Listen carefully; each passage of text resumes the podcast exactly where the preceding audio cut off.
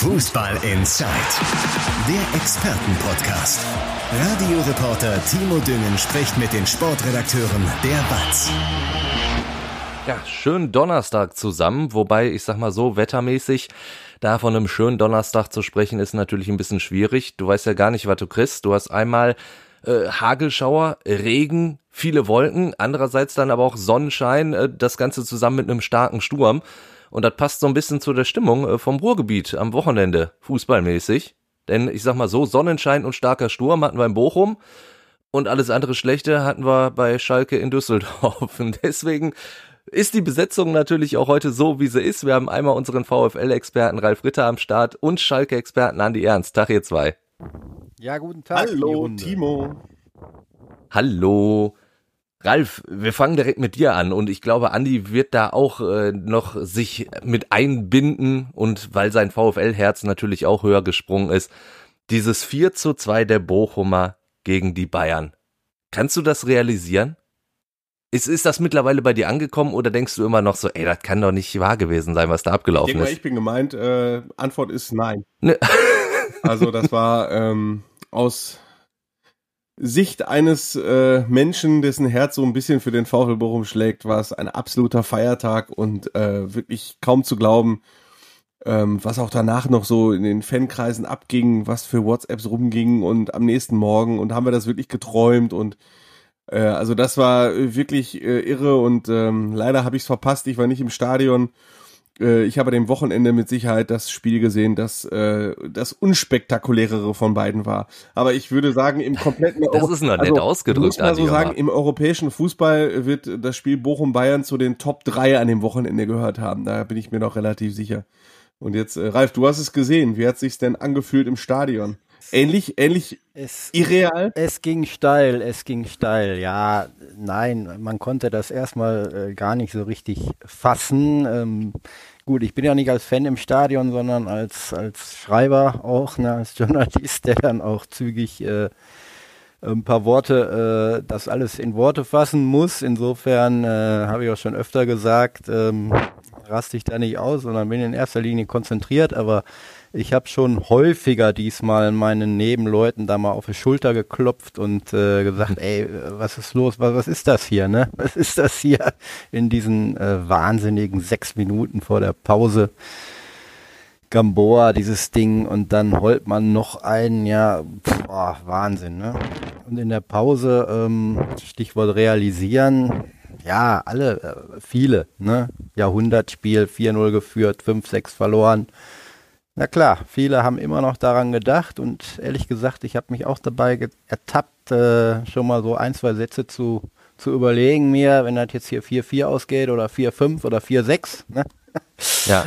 Aber ach so, im Laufe der zweiten Halbzeit eigentlich schon relativ zu Beginn, weil Bochum sofort wieder direkt drin war im Spiel und sogar die Chancen hatte auf 5-1, zwei Abseitstore erzielt. Ähm, ja, irgendwann fiel da 2-4 und das Ding von, von äh, Lewandowski ging dann nochmal an die Latte. Ähm, nein, irgendwie während der zweiten Halbzeit hatte ich schon nicht mehr das Gefühl, dass, dass da was schief geht, sondern dass das wirklich, äh, ja, wie man hinterher immer äh, hörte, äh, zum Beispiel von Sebastian Schinzelotz, dem Sportgeschäftsführer, dass man hier bei einem Jahrhundertspiel dabei war und ähm, Stichwort realisieren, heute ist Donnerstag, das Spiel war am ja. Samstag, also mittlerweile doch hat sich's gesetzt, aber es hat tatsächlich ein paar Tage gedauert. Also wie Andi sagte, äh, was da noch abging in den ganzen WhatsApp-Gruppen, auch bei mir ist einiges gelandet an Videos, an Sprüchen, äh, unglaublich. Wurde auch international gesehen, ja. Ich, ich wurde auch irgendwo zitiert im Guardian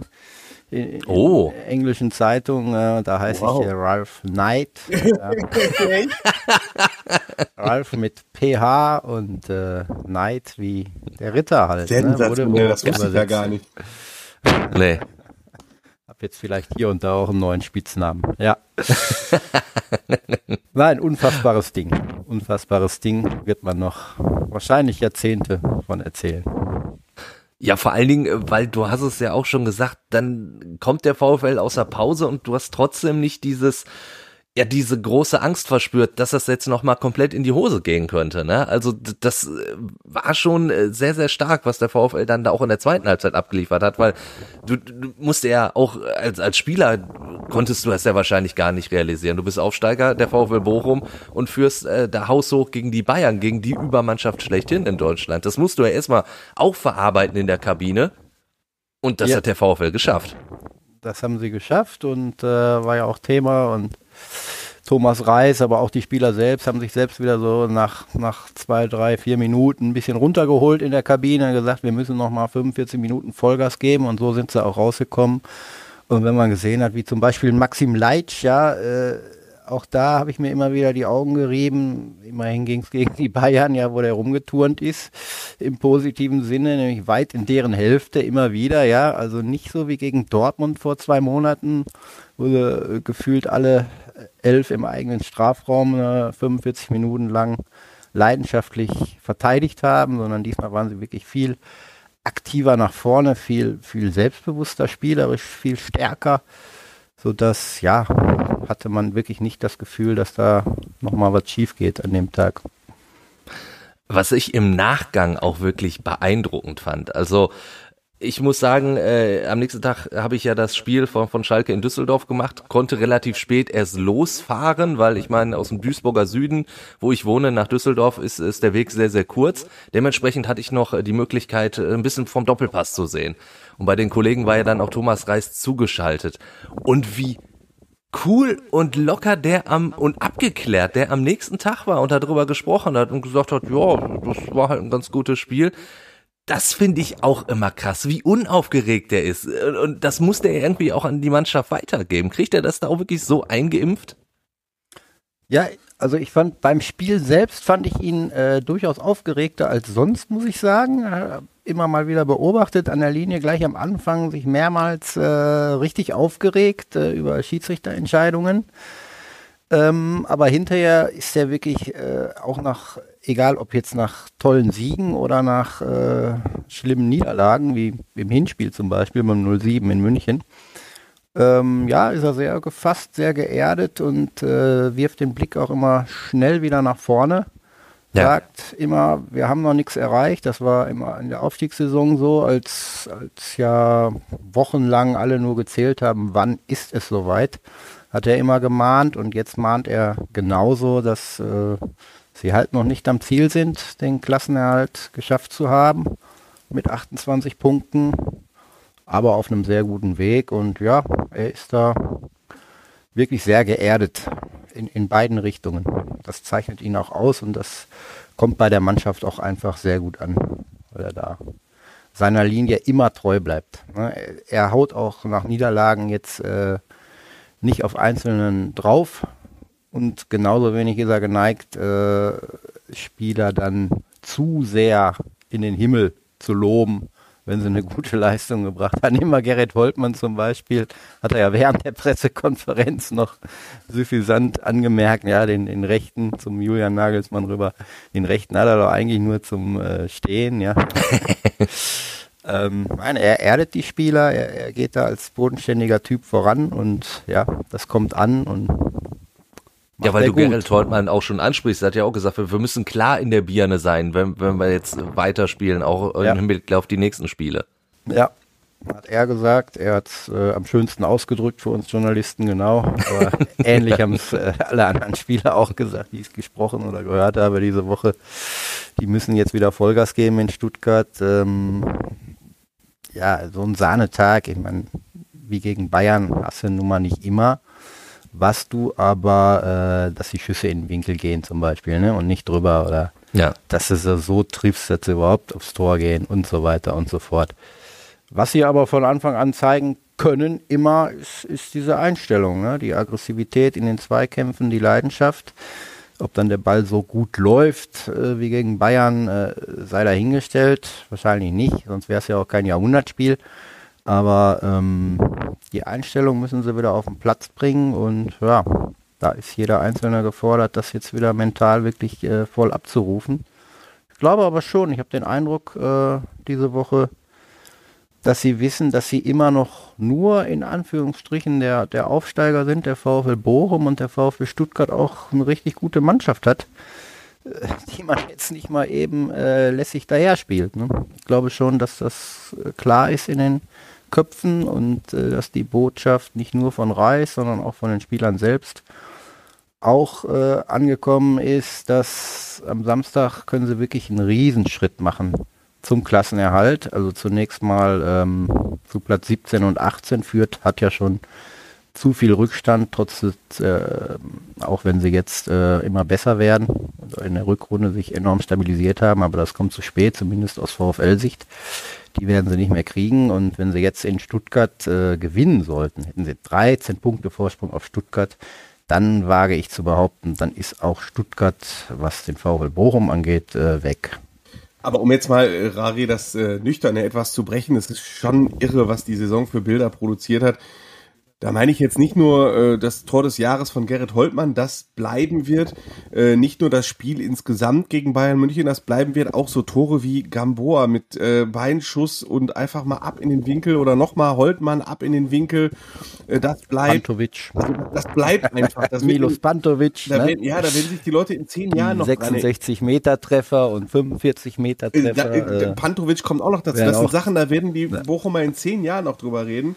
Ja. Ähm, und noch länger. Noch, noch, länger. Und was ich halt auch sagen muss, ähm, auch so Spieler, die mich begeistern, wie oft habe ich ja an dieser Stelle gesagt, boah, ob Anthony Lucia wirklich ein Bundesligaspieler ist, oh, ich weiß nicht, der ist 36 und Zeit seines Lebens nur zweite Liga und Bundesliga ist doch anderes Tempo und das ist auch einer, der ist halt ein Kapitän, der fällt jetzt im Spiel nicht durch Tore und Scorer auf, aber wenn ich allein sehe, ich komme jetzt drauf, äh, die Bochumer haben ähm, bei Instagram so eine schöne, so eine schöne Grätsche gepostet von Lucia, wie er Leroy Sané äh, den Ball vom Fuß äh, holt, äh, dazu geschrieben, eine Grätsche ja. wie ein Gemälde. Und das ist auch. Äh, so war es auch. Das war ein katastrophaler Pass von äh, Maxim Leitsch vom eigenen Strafraum und äh, Toto hat ihn und vielleicht ja auch das Spiel äh, mit dieser Grätsche gerettet. Ja. Und das. Toto Losilla hat eine ja. unfassbare, Ent also ein Vorbild war er schon immer, ein, ein Riesentyp. Aber was der in dieser Saison äh, nochmal an Entwicklung draufgepackt hat mit 35 Jahren, das ist sensationell. Also für mich ist er bisher der Spieler der Saison, auch wenn er nicht so spektakulär ist wie wie die Tore von Pantovic, die Dribblings und, und, und Schüsse von Holtmann, aber deshalb wollte ich das auch nochmal an. Was der da weil, leistet, weil wir, ist wirklich der Anführer. Sehr oft in diesem Podcast und wir reden halt auch häufiger über den VfL und wir haben eigentlich bisher noch nie so richtig über Losea geredet, weil es ist natürlich auch klar, dass man über Pantovic redet, wenn der so Dinger reinhaut, dass man über Holtmann redet, wenn er das Tor des Jahres schießt, dass man dann über ähm, Holter die Polter redet, wenn es mal um die Sturmfrage geht. Äh, aber Lucia geht dann zwischen, oder dass man über Manuel Riemann redet, das ist ja auch noch so eine Geschichte, die, die gewinnen gegen Bayern München haben den Stammtorwart nicht im Tor, ne? Wodurch sich die ganze Statik des Bochumer Spiels ja auch so ein bisschen verschiebt, weil Riemann nun mal eine, eine wichtige Persönlichkeit ist. Ähm, so, aber Lucia, das war mir jetzt mal ein Anliegen, dass wir darüber sprechen, weil der Name fällt doch relativ selten. Ja, Vielleicht im Podcast, ja. aber ja, du, du schreibst ihn häufiger. Ja, nein, aber bei uns fällt der Name tatsächlich bei nicht ganz so häufig. Texten, häufiger taucht Lucia äh, natürlich ganz oft auf, ist völlig klar. Ich rede jetzt nur über den Podcast. Bei uns fällt Nein, dieser Name in der Tat selten. Die Bedeutung von Lucilla, das ist, äh, also wie, wie gesagt, die Entwicklung äh, in der Bundesliga, dass er das dermaßen schafft und vorangeht und dermaßen stabil und gut ist, hätte ich nicht gedacht. Bei allem Respekt und, und bei aller Wertschätzung und, und, auch Wissen, dass, dass er ein Riesentyp ist, aber hätte ich nicht gedacht. Und äh, ist der stabilisierende Faktor da im, im defensiven Mittelfeld als Sechser. Ne?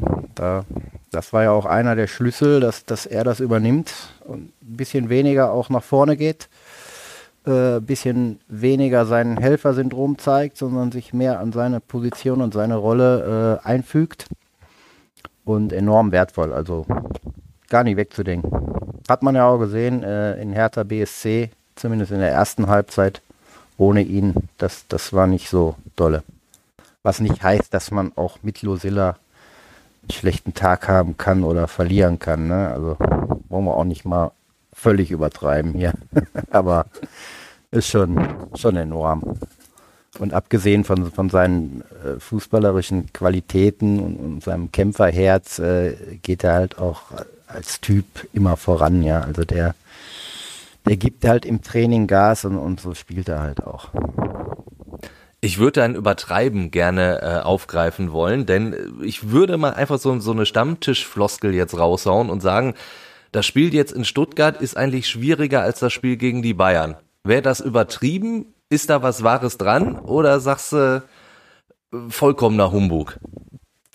Naja, in Sachen äh, äh, Gewinnen, Verlieren ist es schwieriger. Erstens geht es jetzt gegen einen äh, direkten Abstiegskonkurrenten und damit um, um drei Punkte im Kampf um Klassenhalt gegen den direkten Konkurrenten halt. Gegen Bayern, das haben wir ja nun auch thematisiert und waren uns alle einig und ich kannte auch keine andere Meinung. Ähm, war es ein Bonusspiel, äh, kannst du nur gewinnen. Ja? Gib alles und wenn es perfekt läuft und Bayern, das war ja nun auch der Fall, äh, äh, nicht einen Sahnetag hat, ähm, dann kannst du richtig was rocken und eben in die Geschichtsbücher eingehen. Ne?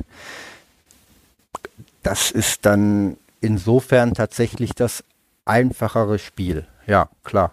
In Stuttgart, gerade nach dem Bayern-Spiel, also ich persönlich erwarte nicht zwangsläufig deshalb einen Sieg, habe ich eben schon, schon angedeutet, weil Stuttgart auch eine starke Mannschaft hat, trotz der, der Niederlagenserie jetzt, aber Bochum halt Aufsteiger ist und immer an die 100 Prozent kommen muss, um da zu punkten, zu dem auswärts ja bisher auch noch nicht, meistens nicht so überzeugt hat. Ähm, aber trotzdem ist vielleicht die Erwartungshaltung jetzt schon. Ne? Also Punkt ist ja wohl auf jeden Fall für den VfL. ne? Wenn man Bayern besiegt, da ja, das muss natürlich raus aus den Köpfen, dass, dass, dass das mal eben so geht. Ne? Insofern, klar, ist das Schwierigere. Rein von den Punkten her, das ist jetzt wieder die nüchterne Betrachtung, auch das wichtigere Spiel. Ähm, andererseits, ein Jahrhundertspiel ist halt irgendwo auch wichtig. Ne? Also allein dieser Imagegewinn, allein dieses Feeling, äh, die Fans, die vielleicht noch keine Fans waren oder sind, zu begeistern. Äh, ja, diese nationale und internationale Aufmerksamkeit, das, das bringt ja auch, äh, bringt ja auch. Der Marke Gewinn, VfL ne? etwas. Also im Marketingbereich, im, ja, der Marktwert der Spieler wird auch steigen. Also da wird ja ganz anders drauf geguckt. Ne?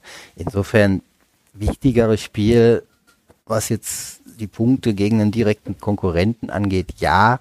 Ansonsten aber würde ich dem nicht folgen, nein. Es gibt ja durchaus Hörer, die sich für meine Monologe offenbar interessieren. Ähm, äh, Rari, äh, weißt du noch, was wir für eine Geschichte mitgemacht haben bei Stuttgart gegen Bochum? Wir haben nämlich eine gemeinsame Geschichte. Und zwar waren wir mal da. 0-2. Ja, also Stuttgart spielte gegen Bochum im DFB-Pokal-Viertelfinale und äh, es waren sämtliche Hotels in der Stadt ausgebucht, sodass Ralf Ritter uns bei Nonnen untergebracht hat. Das werde ich auch wirklich nie, das werde ich auch wirklich nie vergessen. Niemals, niemals. Aber in getrennten Zimmern, um das mal klarzustellen. Ja. Aber wie, wie, hast du den Kontakt hergestellt zu den Nonnen? Ach, das war, war, war eine un also ich weiß gar nicht mehr, ja, Nonnen, war es eine Nonnenschule ja, ich, oder? Ich, ich, weiß nicht mehr genau, was es war. So es war auf jeden Fall das Es war auf jeden Fall irgendwas, wo man auch übernachten konnte, so jugendherbergsmäßig, sag ich mal. ne? Mit einem ja. Also es war auf jeden Fall so spektakulärer, spektakulärer als das Spiel. Aber ich weiß, die Hörer äh, interessieren sich ja auch mal dafür, wie wir so arbeiten. Und ähm, es ist nicht immer ein Ibis-Hotel, sondern halt auch mal das. Und, äh, also Ralf, auch mal die Jugendherberge bei das, Nonnen. Das werde ich echt nicht vergessen, muss ich schon sagen. Ja. Aber wir haben 0-2 verloren. Ich hoffe, dass, äh, dass es am Wochenende besser ist. Da bin ich übrigens tatsächlich in einem Ibis. Oh, Na, guck an. Ralf, du hast das schon gesagt, äh, klar, der Klassenhalt ist noch nicht geschafft. Aber wenn der VfL jetzt nicht äh, äh, Werder Bremen macht, äh, wie die Bremer in der letzten Saison, dann sollte das ja eigentlich schon ja, so sein, dass der VfL in der nächsten Saison auch erstklassig spielt. Denn es gibt den Unterschied zu Werder Bremen. Ich kann mich nur erinnern, letzte Saison haben Andi und ich oft gesagt, die Bremer wussten ja selber nicht, wie sie schon dann diese Punkteanzahl haben konnten. Und dann sind sie ja wirklich ganz zum Schluss nochmal durchgereicht worden. Die Gefahr sehe ich persönlich jetzt beim VfL nicht. Inwiefern kann man jetzt schon wirklich so richtig für die neue Saison planen oder ist man da beim VfL doch noch auch sehr, sehr vorsichtig? Dass geplant wird, ist logisch, alles andere wäre sehr, sehr merkwürdig, aber inwiefern ist das schon einfacher geworden? Ja, einfacher geworden schon, aber jetzt äh, so äh, zumindest öffentlich äh, wird das keiner sagen, weil noch sind sie halt nicht durch. Ähm, nein, klar, aber die Planungen auch für die nächste Saison Bundesliga äh, äh, haben ja schon, schon längst angefangen. Da guckt man, welche Verträge laufen aus, äh, welche Verträge gehen auch nur ein Jahr noch. Ne? Da muss man ja auch gucken, dass man die dann vielleicht verlängert, wenn man die Spieler denn halten will. Oder kann, besser gesagt. Ähm, ja, natürlich vereinfacht diese Ausgangssituation äh, oder wird der Schwerpunkt mehr Richtung Bundesliga gehen im Moment. Ähm, aber ja, es kann schnell gehen. Lasse mal verlieren gegen Stuttgart und äh, vielleicht dann demnächst auch noch gegen Leipzig und einen Punkt nur gegen Fürth. Dann ist zumindest Platz 16, äh, bist du da ganz schnell wieder drin. Ja, also vor dem Bayern-Spiel haben wir auch gesagt, äh, wenn der Spieltag schlecht läuft, ist das ein Kampf um Platz 16 schon wieder ganz nah dran. Also ganz so planen würde ich da noch nicht für die Bundesliga. Da bleibe ich erstmal, da bleibst du ich bei. sag mal Zweckoptimist. ich rechne schon damit, dass sie es schaffen, weil es gar keine Anzeichen dafür gibt, dass sie so einbrechen, wie Werder Bremen zum Beispiel ja. letztes Mal oder auch wie der VfL Bochum selbst beim letzten Abstieg da waren sie eigentlich auch schon durch und haben von den letzten neun oder zehn Spielen noch äh, einen Punkt geholt. Da kann ich mich auch noch dran erinnern. Da haben wir trotzdem noch Spiele am letzten Spieltag sogar noch ein Endspiel gegen Hannover, obwohl sie achtmal verloren hatten. Ähm, ja, aber die eigene Geschichte ist da eigentlich äh, Warnung genug, äh, da weiter auf der Hut zu sein und wirklich erstmal noch ein paar Punkte zu holen. Und dann, die, die Chancen sind sehr, sehr gut. Also es gibt ja, selbst wenn es in Stuttgart schiefgehen sollte, gibt ja noch Heimspiele gegen Fürth, gegen Bielefeld, gegen äh, Augsburg. Da kann man es ja klar machen. Also, wenn sie die drei gewinnen, sind sie durch. 28 also, plus 9, 37. Praktisch klopfen wir sozusagen gedanklich nochmal auf Holz, dass das dann klappt und gehen jetzt einfach mal davon aus, dass der, dass der VfL erstklassig bleibt. Siehst du die Gefahr, auch durch diese Auftritte natürlich gegen die Bayern und die auch wirklich ja überall beachtet werden, auch international, siehst du da die Gefahr, dass die Mannschaft dann vielleicht auch, wenn der VfL nächste Saison erste Liga spielt, auseinanderbrechen könnte, dass so, so ein Gerrit Holtmann zum Beispiel natürlich auch Begehrlichkeiten woanders weckt? Ja, also komplett auseinanderbrechen glaube ich nicht, denn es gibt einen Stamm, der wird mit Sicherheit auch äh, nächste Saison, da bin ich, da lege ich mich einfach mal fest, auch wenn das im Fußball äh, ein sehr dünnes Eis ist, aber es gibt einen Stamm, der wird auch in der nächsten Saison beim VfL Bochum spielen. Da sind auch Führungskräfte dabei wie Manuel Riemann, wie ähm, Anthony Rosilla, auch der hat ja schon verlängert und der kann das auch nächstes Jahr noch. bin ich mir sicher, wie Simon Zoller, der ja verletzt ist, ja, auch ein Führungsspieler, der wird ja demnächst wiederkommen und der wird dann äh, mega heiß sein nächste Saison, ja. Danilo Soares hat seinen Vertrag beim VfL Bochum als Zweitligist verlängert, als er auch schon Erstliga-Angebote hatte, äh, um vier Jahre. Ist jetzt 29 oder 30, boah, müsste ich jetzt gerade nachgucken. Äh, der könnte auch woanders spielen. Ich würde mich aber selbst da, glaube ich, sogar festlegen, dass der hier in Bochum bleibt. Äh, Gamboa ist 32, 33, aber der wird bleiben, ja. Also ganz auseinanderbrechen werden sie nicht. Sicherlich aber, ähm, ja, Holtmann hast du angesprochen, Bella Kotschap, Leitsch, das sind natürlich Spieler, die dann eventuell, ja, nicht nur eventuell, die wird schwer sein, die zu halten, ja. Alle Dann. haben noch Vertrag. Bei Holtmann läuft er bis 23. Da muss man sehen, dass man, dass man ihn verlängert am besten. Äh, Leitsch ebenso. Äh, Bella Kotschap hat noch ein Jahr länger. Frage ist, Bella Kotschap hatte jetzt auch im Winter schon wieder ganz ordentliche Angebote. Und es ist ja durchaus A nicht verboten und B auch durchaus ein Ziel des Vereins, mal wieder äh, hohe Transfererlöse zu erzielen unabhängig von den genannten Namen, aber das sind jetzt drei, wo ich sagen würde, da ist, ist da ist ja. der höchste Wert und die größte Wahrscheinlichkeit, dass äh, bessere Clubs, müssen ja erstmal bessere Clubs kommen, ne? finanzstärkere Clubs, äh, die dann auch haben wollen. Also ja, also auseinanderbrechen, nein. Dass äh, starke Spieler abgeworben werden, ja.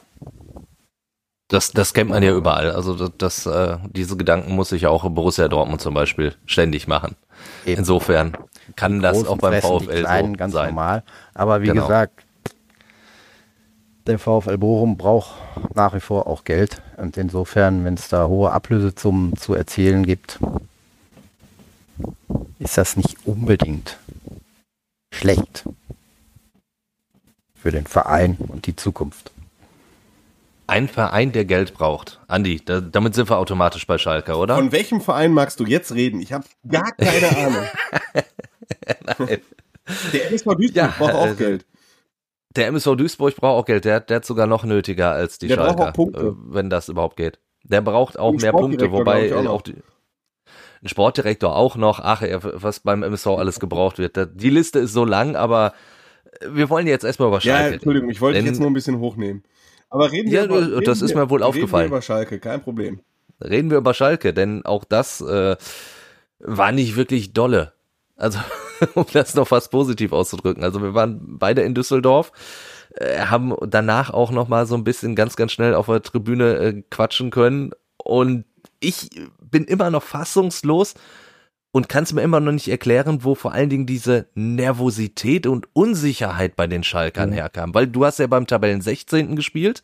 Ja, Trainerwechsel, Daniel Thune neu an der Seitenlinie von Düsseldorf. Aber die Düsseldorfer, die sind mit so einer Brust auf den Platz gekommen. Total breit, so ein Kreuz gehabt und, und bei den Schalkern war von Anfang an irgendwie der Wurm drin. Ja, ich muss ein bisschen einen Begriff von Ralf aufgreifen, äh, von gerade, der gesagt hat, äh, es deutet nichts darauf hin. Beim VfL deutet nichts darauf hin, dass sie einbrechen bei Schalke, und das hat heute auch Dimitrios Gramotzes in der PK betont äh, und auch Martin Freisel, der Torwart, ähm, sie beteuern, auch Rufen Schröder hat darüber gesprochen am Dienstag, sie beteuern, dass nichts in der Trainingswoche darauf hingedeutet hat, dass dieses Spiel so abläuft.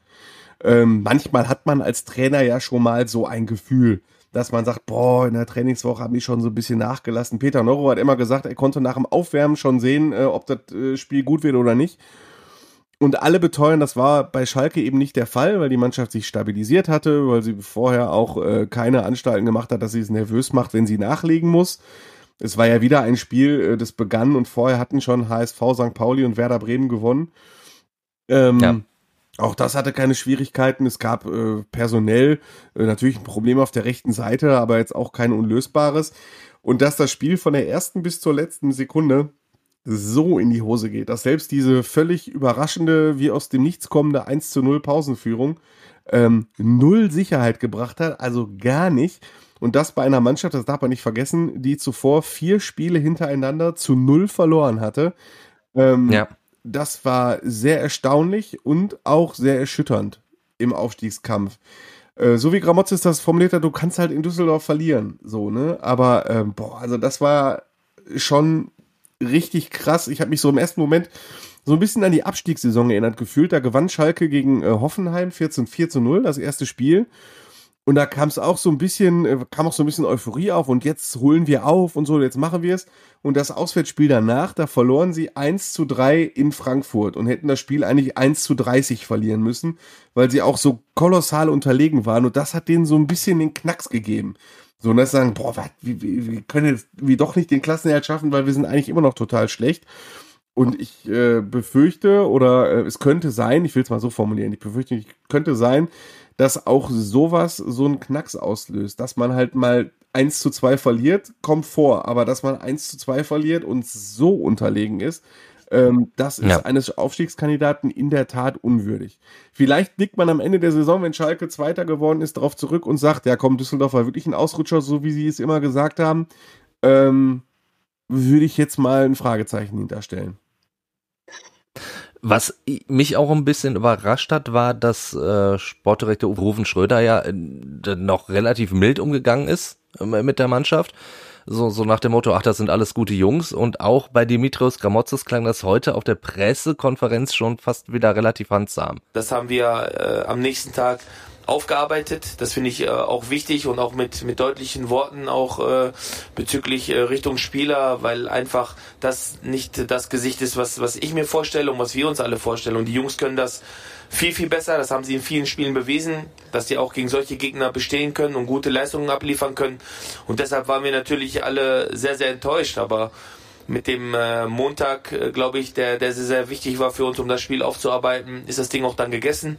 Wir haben eine kurze Woche, wir haben den nächsten Gegner wieder vor der Brust und da wollen wir natürlich nach vorne schauen und ja, anderes Gesicht zeigen gegen Paderborn. Ähm, Finde ich, finde ich auch, Timo, da kann man echt ernsthaft drüber diskutieren. Das haben wir auch gemacht, äh, innerhalb des Kollegenkreises natürlich auch mit dem Verein. Ähm, ist ja gibt ja immer zwei Möglichkeiten, wie man damit umgeht, ist ja relativ klar. Entweder man äh, haut total drauf und haut auch während der Woche total drauf und sagt Straftraining und halbe Mannschaft wird ausgewechselt und so. Ähm, oder man macht halt, äh, oder man macht so, man legt die, die Hand drüber und sagt, gute Jungs, wie Gramozis das getan hat, üblich ist, dass man so eine Mischform daraus macht. Aber ich für meinen Geschmack fand, dass die Schalker ähm, schon sehr elegant über dieses Spiel hinweggegangen sind und so eine Rhetorik der Art, äh, ach, ist nicht schlimm, kann mal passieren, vertreten haben. Ja. Äh, und das ist nach dieser Leistung, nach diesem fürchterlichen Spiel unangemessen gewesen. Sie betonen, haben natürlich betont, ja, am ersten Tag nach dem Spiel sind deutliche Worte gefallen, äh, aber wir haben ja eine kurze Woche und äh, wir müssen positiv in die Woche gehen. Und dann kam, äh, das sind doch alles gute Jungs und äh, ne, keiner von denen hat halt böse gemeint, jeder hat mal einen schlechten Tag. Oder halt auch so spontan, äh, Marius Bülter, der Stürmer, der rechter Verteidiger gespielt hat, was wirklich, wirklich schief gegangen ist. Das hat, glaube ich, ja. auch mein zweijähriger Sohn nach zehn Minuten gesehen hat, hat schief gegangen ist äh, um es mal jetzt wirklich auf die Spitze zu treiben, äh, dann auch darüber zu sagen, ja, der hat schon mal gespielt in Magdeburg und bei Union Berlin, der hätte uns da einiges geben können. Dann über Reinhold Ranftl, Rechtsverteidiger, der nicht im Kader war, worüber man auch stark diskutieren kann. Äh, ach, der Reini ist ein guter Junge, der hat den Kopf frei, ab Montag greift er wieder an und äh, hat jetzt auch die Woche super performt im Training. Und so gibt's dann weitere Positionen, äh, also auch Tabellensituationen, haben wir den Ruven Schröder darauf angesprochen. Ach, Tabellensituationen gucken wir nicht drauf, müssen auf uns gucken, auch jetzt kein Problem und so, ne? Ähm, es war also, es kam für mich meine Interpretation so rüber, als ob sie gesagt haben, komm, wir haben verloren, kann passieren und aber ist irgendwie alles halb so wild, weil wir spielen jetzt gegen Paderborn und die können wir jetzt wegputzen und dann ist alles wieder gut. Ähm, das ist durchaus eine riskante Rhetorik, äh, das so zu verkaufen, ja. da das Spiel doch sehr, sehr schlecht war. Ja, vor allen Dingen auch das ist ja wieder so ein, so ein Zeichen, dass du irgendwie nach außen hinsendest. Ne? Also ich finde gerade bei so einem emotionalen Club wie Schalke, ich kann mir vorstellen, in, in Gelsenkirchen hatte jeder den Pub auf äh, am Sonntag du, und, du und will dann nicht hören, das also, sind gute Jungs. Das, was, ähm, was wir in unseren, auf unseren Social Media Kanälen gesehen haben, ob es jetzt Twitter war oder Facebook war, was auch in den Blogs zu lesen war, äh, in den Foren zu lesen war, ähm, das war schon fast ein bisschen drüber, fand ich. Also die Kritik an der Mannschaft und vor allen Dingen auch am Trainer, die war so extrem groß, dass das stimmt, was du gesagt hast dass dieses schlechte Spiel diesen emotionalen Verein, diese überwiegend emotionalen Fans schon so sehr auf den Boden gebracht hat, äh, dass sie mit ihrer mit ihrem Frust einfach raus mussten. Ja wenn, wenn wir die ganzen äh, personellen Entscheidungen ansprechen, die du ja auch jetzt schon ins Spiel gebracht hast, fangen wir mal an eben mit äh, Marius Bülter als, als Rechtsverteidiger. Du hast auch schon gesagt, man hat direkt schon am Anfang an gesehen, so, so nach hinten, da hat er nicht so wirklich Bock gehabt. Wenn er den Ball hatte, ist er oft einfach nach vorne gerannt, aber dann auch mit dem Kopf nach unten. Also ja, für mich äh, gab auch wie viele Fehlpässe da am Anfang von Marius Bülter gespielt genau, wurden. Es gab für mich eine Beispielszene. Marius Bülter hat den Ball, zieht äh, mit dem Ball von der rechten Seite in die Mitte, ähm, hat ein paar Anspielstationen, spielt den Ball aber wie selbstverständlich auf die rechte Seite raus. Weil er denkt, genau. da kommt ein Rechtsverteidiger. Er kam aber nicht. Das heißt, der Ball ging in Seiten auf. Das war ja er. So, ne? Ja. Weil, ah ja, scheiße, ich bin ja Rechtsverteidiger. So, das war halt ein Beispiel, dass das einfach ja. überhaupt nicht funktioniert hat. Äh, hinterher hat, haben sowohl Gramozis als auch Ruven Schröder gesagt, ne, wir haben lange mit, mit äh, Marius Bülter gesprochen und äh, das war jetzt nicht so, dass sie den Spieler überreden mussten, sondern er hat ganz klar vorher gesagt, äh, ich kann das, ich mache das und äh, da gab es jetzt innerhalb in der internen Kommunikation gar keine Zweifel, dass er das nicht kann. Und Gramozis hat hinterher klar gesagt, ich würde auch jetzt wieder so aufstellen. Und ich, es ist jetzt auch nicht ausgeschlossen, dass der auch morgen wieder so aufstellt würde ich jetzt aber sagen, natürlich muss er sagen für sich selber, dass er sich das nochmal vorstellen könnte, aber er wird es nicht tun. Da bin ich mir zu 100% sicher. Aber gut, die Legende, dass man gerne Rechtsverteidiger spielen möchte auf Schalke, kennen wir ja noch, als Sebastian Rudi zu David Wagner sagte, klar Trainer, das mache ich doch gerne. Ja, ja, Zumindest in der offiziellen Version. Ja, ich glaube, der Recht, letzte Rechtsverteidiger, der äh, über Jahre unumstritten war, war, glaube ich, Ushida, oder? Ushida, ja. Das war die, also eine der besten Flügelzangen, die ich auf Schalke gesehen habe in den äh, elf Jahren, die ich dabei bin, Ushida und Fafan. Das war richtig stark. Alte Zeiten, ja. Timo, alte Zeiten. Das, das, das sind äh, schon verdammt alte Zeiten. Vor allen Dingen, du hast ja, du hast ja mit Ranftl einen eigentlichen Rechtsverteidiger, der auch noch fit war. Und ich fand jetzt auch gegen Regensburg, als er dann reinkommen musste, weil, weil Winterheim ja sehr schnell verletzt ausgefallen ist. Ähm, so schlecht war er jetzt auch nicht. Also schlechter als, als Bülter hätte er es wahrscheinlich auch in Düsseldorf nicht gemacht. Was steckt dahinter, dass der Ranftl dann wirklich noch nicht mal im Kader ist, wenn du eigentlich überhaupt keinen Rechtsverteidiger hast? Das ist äh, für mich eine sehr erstaunliche Geschichte. Ähm, ich meine, ich äh, war ja vor Saisonbeginn im Trainingslager in äh, Mittersill zwei Wochen und da war schon zu merken, dass sie sportlich sich sehr viel von ihm versprochen haben auf der rechten Seite. Man muss wissen, Randfil äh, ist schon was älter, also der ist jetzt nicht äh, gerade erst aus der U19 raus. Der hat eine Menge Erfahrung, der war bei Las Glins, äh, hat dort äh, Europapokal gespielt, der hat im Schnitt 40, 45 Spiele gemacht im Jahr, äh, über sechs Jahre, glaube ich, über fünf, sechs Jahre war der Stammspieler und wollte dann einfach mal den Schritt gehen nach Deutschland und sie haben nicht nur sportlich sehr viel auf ihn gesetzt, sondern auch, weil es ein sehr sympathischer, freundlicher Mensch ist, ähm, dass sie ihn extra als Reini reingeführt haben, um den dann quasi auch so ein bisschen zum Publikumsliebling zu machen.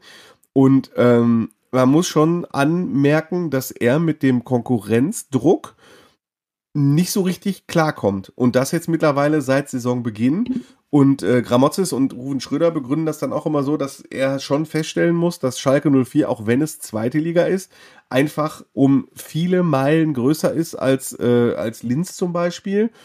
Und ähm, der musste halt erstmal damit klarkommen, hat auch nicht so gut gespielt, hatte natürlich auch das Pech, dass auf der anderen Seite mit Ovejan der beste Verteidiger der, aus, der aus, besten Auswärter ja. der Liga steht äh, und das Spiel sehr linkslastig war und äh, der Gegner dementsprechend viel über Ranftels Seite angegriffen hat.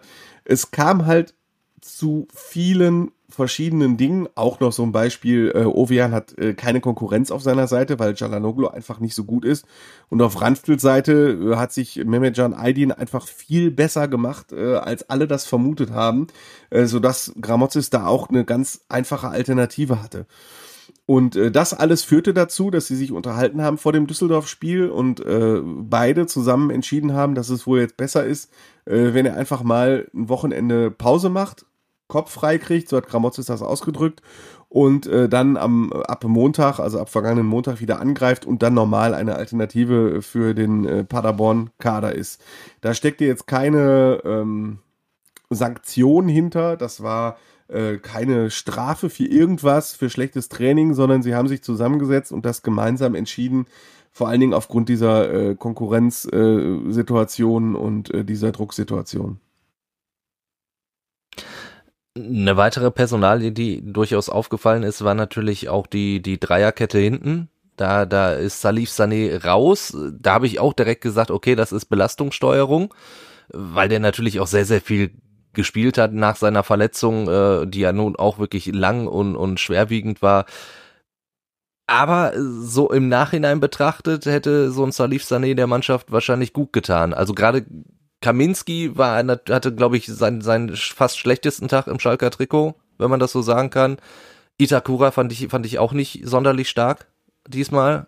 Absolut, also, ich, also, da, da fehlte schon genau, jemand. Kramotz ist heute in der Pressekonferenz darauf angesprochen und ähm, er hat relativ klar gesagt, dass das natürlich auf der einen Seite daran lag, dass äh, Sané wieder eine Belastungssteuerung brauchte. Man muss dazu wissen, wie auch oft in diesem Podcast thematisiert, ähm, dass Salif Sané sehr, sehr große Knieprobleme hatte in den vergangenen Jahren und dass auf Schalke immer bezweifelt wurde, ob er überhaupt zurückkommt. Aber er ist jetzt wieder fit und musste dann quasi von 0 auf 100 direkt in die Abwehr.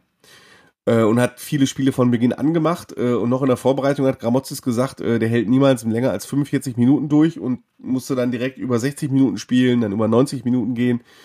Und dass er gesagt hat, er brauchte einfach mal wieder eine Pause. Auf der anderen Seite hat er gesagt, gerade gegen eine Mannschaft wie Fortuna Düsseldorf wollte er mehr Schnelligkeit in der Innenverteidigung haben und hat deshalb Malik Chow für ihn gebracht, weil er im Zweifelhaft der jüngere und schnellere Spieler ist. Also ähm, klar ist, Sané hätte von Anfang an spielen können. Klar ist für mich auch, das hat eigentlich in der Innenverteidigung äh, super funktioniert.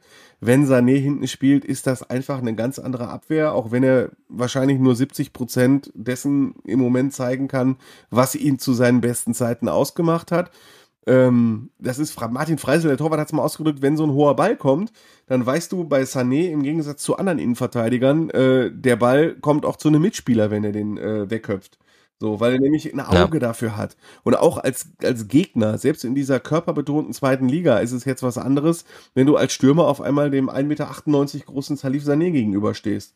Ne, also das ist äh, schon sehr standig, deswegen würde ich wirklich sehr viel darauf wetten, äh, dass Gramozis Sané wieder in die Innenverteidigung äh, setzt, wenn es gegen Paderborn geht. Hat auch noch einen anderen Grund. Viktor Palzon, der Sechser, ist verletzt, fällt wahrscheinlich aus, weshalb Itakura ins Mittelfeld rückt. Dann wird sowieso die, ähm, der Posten des Abwehrchefs frei.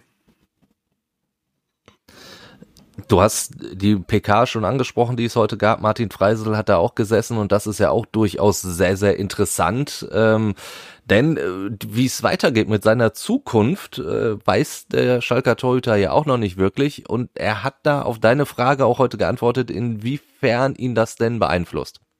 Klar beschäftigt einen das. Äh, brauche ich jetzt auch nicht irgendwas daherlügen, weil ähm, äh, ich bin Familienvater. Äh, ich bin nicht nur für mich verantwortlich, sondern auch, äh, wie gesagt, für, für meine Familie.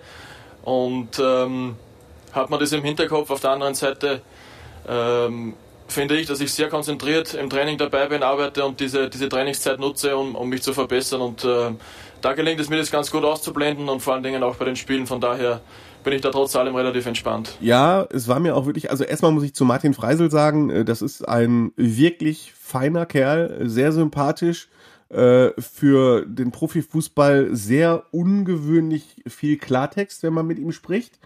Äh, also da, wenn du als Journalist mit Martin Freisel sprichst, kommen da keine Floskeln. Also wirklich nicht. Da kannst du äh, alles drauf verwetten. Und das macht ihn erstmal so außergewöhnlich. Ne? Also in, die, in einer Reihe von Schalker Teutern, die außergewöhnlich waren, äh, ist er der Nächste. Und äh, es ist auch das ist nicht ganz risikolos, wie Schalke mit ihm umgeht. Ähm, die Fakten liegen so. Schalke hat drei Teuter, nämlich äh, Freisel, Fährmann und Langer. Fährmann hat einen Rentenvertrag bis 2026. Ist eigentlich relativ klar, dass der äh, auf ewig die Nummer zwei jetzt erstmal bleiben wird, weil seine Leistung einfach nie mehr reicht. Äh, Torhüter Nummer drei ist Michael Langer, der ist 37 Jahre alt, äh, gerade verletzt, Kreuzbandriss, ist in der Reha, Fragezeichen, ob der bleiben darf, obwohl er im Verein sehr geschätzt wird. Ja, bleibt Martin Freisel, aktuell unumstritten Nummer eins. Dessen Vertrag endet am 30. Juni und beinhaltet keine Option. Und normalerweise würde ich jetzt sagen, wenn Schalke in Persona von Ruven Schröder und Peter Knebel, dem Sportvorstand, so überzeugt wäre vom eigenen Torwart, dann hätte man das rhetorisch schon längst verkünden müssen und sagen müssen, super Torwart und wir werden alles daran setzen, äh, ihn zu behalten. Verhandlungen und Gespräche sind längst gelaufen.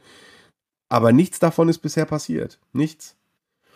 Im Gegenteil, immer wenn ich und äh, die Kollegen, aber zuletzt muss man ehrlicherweise sagen, vor allem ich, äh, Rufen Schröder danach gefragt hat, sagt, hat er dann zum Beispiel auch am Dienstag gesagt, ähm, wir sondieren auf vielen Positionen und natürlich auch auf der Torwartposition, ohne einen besonderen Satz zu Martin Freisel zu sagen. Äh, weil völlig klar ist, und das ist mein Eindruck, das sind auch meine Informationen, die suchen für die neue Saison eine neue Nummer eins. Ähm, ich finde, dass ein bisschen Klartext Martin Freisel gegenüber auch nicht schaden würde. Kann auf der anderen Seite ein bisschen verstehen, dass sie das nicht schon Anfang Februar, oder was haben wir jetzt gerade, äh, Mitte Februar, dass sie das nicht Mitte Februar machen und ihnen sagen, vielleicht hast du ja noch die Chance, wenn du jetzt fünfmal zu null hältst und wir dann äh, auf Platz 1 stehen, weil du acht Elfmeter gehalten hast, dann willst du nicht schon Anfang Februar sagen, wir suchen eine neue Nummer eins. Ein paar Chancen kriegt er noch. Martin Freisel hat selber gesagt, er will sich erst in der Länderspielpause im März Gedanken machen, wie es für ihn weitergeht. Nichtsdestotrotz finde ich es äh, nicht gerade, dass es nicht gerade ein Vertrauensbeweis ist. Und wie wir gerade bei Freisel Zitat gehört haben, beschäftigt ihn das auch. Ne? Also er sagt ja. auf der einen Seite, natürlich beschäftigt er sich intensiv mit der Zukunft erst im März, aber das beschäftigt ihn natürlich schon, dass die Situation, wie sie jetzt ist. Und äh, Teuter leben halt auch viel von der Psyche und ähm, weiß ich, ob das äh, nicht irgendwann doch mal eine Rolle spielt. Im Moment kriegt er es noch relativ gut hin, auch wenn zuletzt seine Leistungen eher durchschnittlicher geworden sind.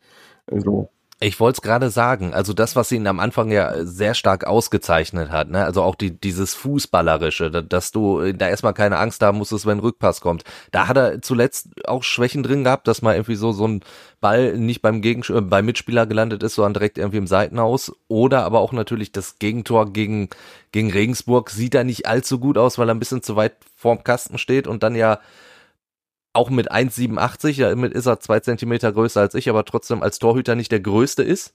Und dann hätte er sich gegen Regensburg fast noch so ein Ding gefangen, wenn der Ball nicht an die Latte ja, hab geht. Ich ihn, ne? Habe also, ich ihn auch witzigerweise drauf angesprochen, äh, auf die Szene. Und das hat er auch, äh, das Tor gegen Regensburg hat er auf seine Kappe genommen.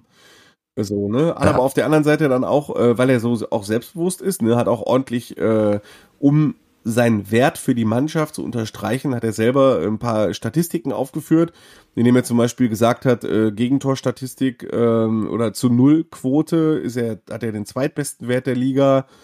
Was hat er noch gesagt? Äh, Gegentorschnitt ist knapp über eins, das ist der zweitbeste Wert der Liga. Dann äh, der, ein Wert Goalkeeper Exits.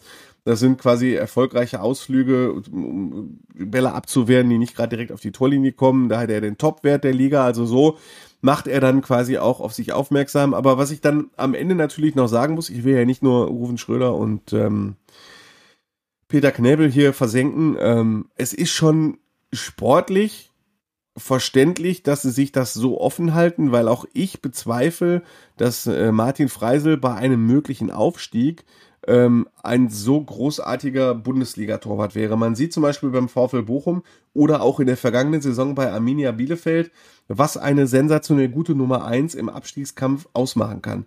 Bei Bielefeld ist Ortega zweifelsohne ein sehr guter Teuter, der viel ausmacht und beim VfL Bochum braucht man gar nicht darüber dis diskutieren, was Manuel Riemann äh, für eine Bedeutung hat. Äh, und dass der VfL dann auch eine Nummer, nicht irgendwen, nicht den beiden U19-Teutern quasi die Ersatzrolle anvertraut, sondern auch wirklich einen äh, Michael Esser dazu holt, der auch sehr erfahren ist, Bundesliga-Erfahrung hat. Das zeigt die Bedeutung dieser Teuter-Position und dass es wichtig ist, eine klare Nummer eins zu haben. Und ob Martin Freisel eine wäre für die Zukunft, ähm, dafür hat er mir nicht überragend genug gehalten. Mhm.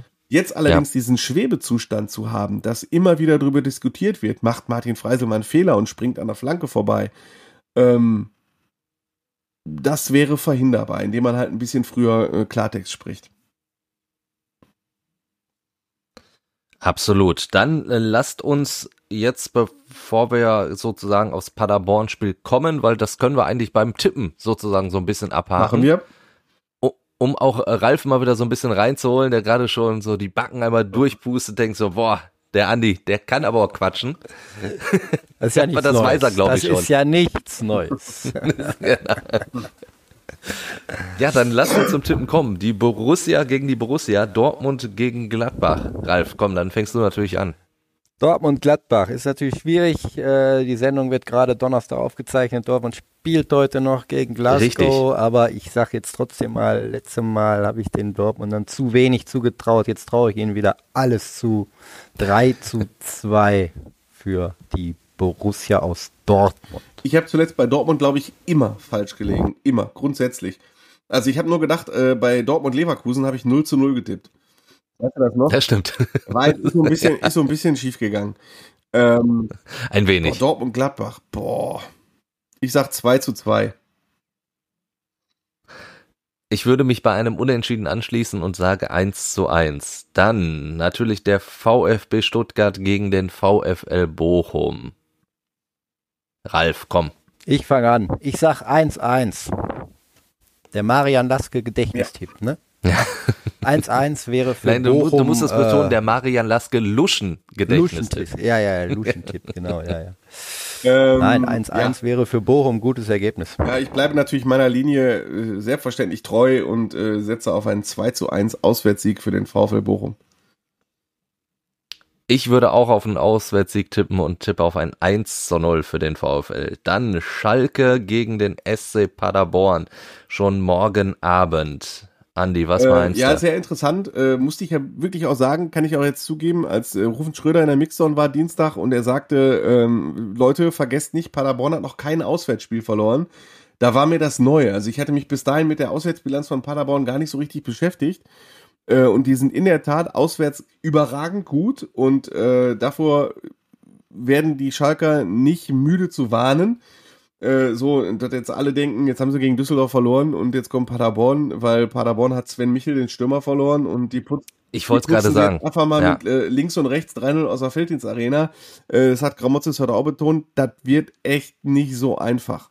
Aber ich äh, setze trotzdem darauf, dass sie es äh, hinkriegen und äh, aber es wird schon eine enge Kiste 2 zu 1.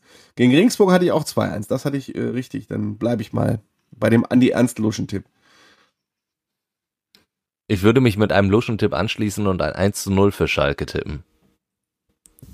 Ralf, jetzt bleiben nicht mehr so viele Luschen-Tipps übrig. Ich wollte gerade sagen, ja, also 2-1 hätte ich jetzt auch gerne genommen. Ist so ein, so, so ein starker Ding irgendwie so, ne? Irgendwie Terodde äh, flutscht nochmal einen über die Linie da. Ähm, na, dann dann sage ich 1-1. Ich- Irgendwie habe ich den Eindruck, die Schalker da, ob sie mit dem Druck dann doch so klarkommen gegen Regensburg, war jetzt auch nicht so überzeugend. Ne? Ja, also da- das Wochenende Nee. könnte echt schwierig werden, weil äh, ich, wenn du mal, wenn du dir mal das, das, den Spieltag anguckst, die Konkurrenten haben alle vergleichsweise leichte Aufgaben. Also da, da kommen dann Gegner Ingolstadt und Rostock und so und äh, also so St. Pauli und Bremen, die haben alles alle relativ äh, einfache Gegner und gewinnt Schalke nicht gegen Paderborn, könnte der Rückstand, der ja jetzt schon drei Punkte auf den dritten, vier Punkte auf den zweiten beträgt, noch weiter anwachsen und das wäre sicherlich nicht Ja, so schön. Schalke muss und, und Paderborn ist, ist so ein bisschen befreiter und, und nicht viel schlechter, wenn überhaupt. Also 1-1.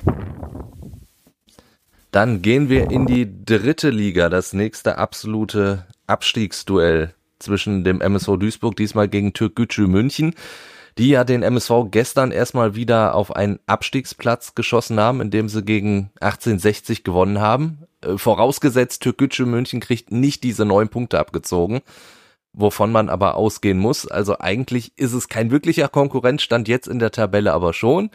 Und beim MSV Duisburg, ja, dieses Spiel in Würzburg, das, das haben sie sich erarbeitet, dieses äh, 2 zu 1, aber haben es hinten raus wieder unnötig spannend gemacht. Und ich gehe auch davon aus, dass es auch jetzt am Wochenende gegen München eine schwere Geburt wird. Hoffe aber wirklich inständig auf ein Duisburger 2 zu 1 wieder.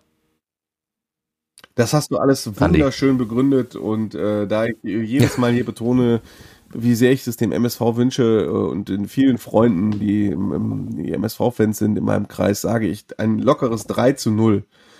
Ein, schöner, ein schönes Befreiungs 3 zu 0 für den MSV. Es wäre übrigens das allererste Mal, dass der MSV zwei Spiele in Folge gewinnt. Das hat der MSV noch nicht geschafft in dieser Saison. Jetzt schafft das, ich schließe mich an 2-0 dann. Das, das klingt doch nach einem schönen Duisburger Wochenende. Dann in 90. der, Minute. in der vierten Liga das äh, Topspiel dann Rot-Weiß Essen gegen Preußen Münster.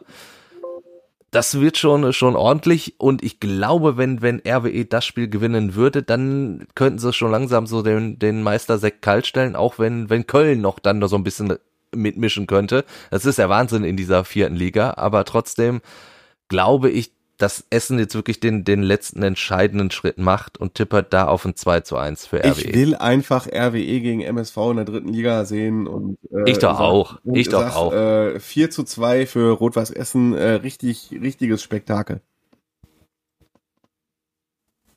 Das wird auf jeden Fall ein Spektakel, egal wie es ausgeht. Da ist ordentlich Brisanz und Zunder drin, da mit der Grote-Geschichte noch. Ja. Äh, die Fans mögen sich, glaube ich, auch einigermaßen. Ne? Ähm, ja, 3-1 Essen. Die sind so gut besetzt jetzt. Die schaffen das. Ja. Um, um da nochmal äh, kurz drauf zu einzugehen, was Andi gesagt hat, mein, mein Traum wäre ja, dass es nicht nur das Derby nächste Saison gibt zwischen dem MSV und Essen, sondern dass Düsseldorf vielleicht noch runtergeht. Das Straßenbahn-Derby. Das, das wäre das wäre natürlich sensationell, aber da muss ich sagen, da, da sind die Düsseldorfer dann, glaube ich, zu gut für, dass die äh, runtergehen in die dritte Liga. Also dafür ist der Kader zu gut besetzt. Hat man jetzt, glaube ich, auch gegen Schalke. Absolut, die haben äh, schon keine so schlechte Mannschaft. Also so ja. ein Sturm mit Hennings und Ginczek äh, mit, mit Narei, der über außen ja. kommt. Äh, also damit wird man nicht. Ein Appelkamp auch noch. Damit drin. wird man ja. nicht 16. in der zweiten Liga, ne? So mit Sobotka, der noch da drin ist und so. Das ist schon äh, eine steile Mannschaft so. Ja, aber, aber Essen gegen Duisburg wäre auch schon nächste Saison schön genug. Und zu guter Letzt Wegberg Beek gegen Rot-Weiß Oberhausen, der 18. gegen den 5. Ralf. 0-1. Äh, 0-2. Dann sage ich 0-3. Einfach um das, die Kette das wollte ich hören. So will ich die hören. Ja, ne? ja, dann, äh, vielen Dank. Hat wieder sehr, sehr viel Spaß gemacht.